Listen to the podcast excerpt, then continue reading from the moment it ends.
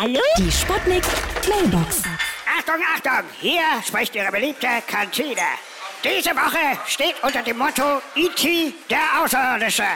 Da aber E.T. nichts Irdisches gefressen hat, gibt es heute leider nur leere, fliegende Untertassen.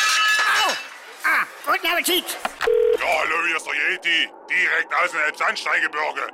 Und ich suche auf diesem Wege noch eine Frau oder eben auch eine außerirdische Hauptsache ein ordentliches UFO, wo man mal richtig ranbimmeln kann, dass man mal richtig an den Triebwerken macht, wenn die Bühne anwirft und die Staubwald zum sind.